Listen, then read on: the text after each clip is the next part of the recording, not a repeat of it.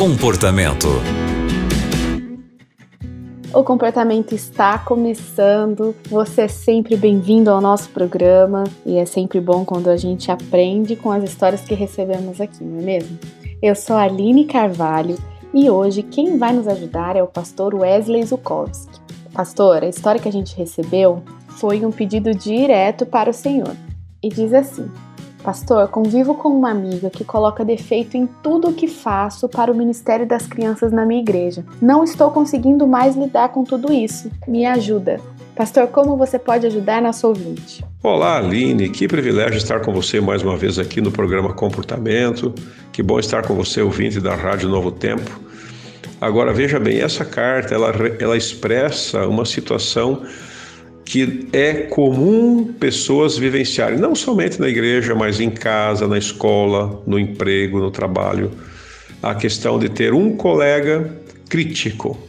Pessoas que sempre veem defeito naquilo que você faz. Talvez a tendência seria assim: ah, vou largar tudo, eu estou fazendo isso, não ganho nada por isso, estou fazendo o melhor para as crianças, ninguém reconhece, eu vou abandonar tudo isso. Mas eu quero falar para você uma coisa: o pouco que você faz aí na sua igreja, junto com essas crianças, poderá causar um impacto tão profundo no coração de alguma dessas crianças que isso vai acompanhá-la para o resto da sua vida. E a atenção que você deu, a história bíblica que você contou, as oportunidades que você deu a essas crianças a aprenderem alguma coisa, vão fazer a diferença na vida delas para sempre.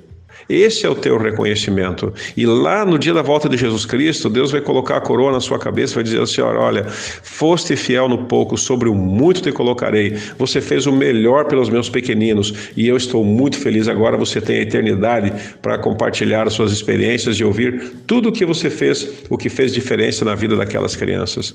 É isso que deve te mover. Agora, cuidado, porque muitas vezes na nossa cabeça ela se limita apenas nas críticas. Apenas consideramos o que falaram de mal e não consideramos as coisas boas que são resultado daquilo que fazemos e daquilo que falamos. Fixamos a nossa mente apenas o negativo e aí ficamos uh, pensando que as pessoas são ingratas, as pessoas são injustas. Então, cuide para que a sua motivação não esteja na mão das pessoas, porque as pessoas vão decepcionar você.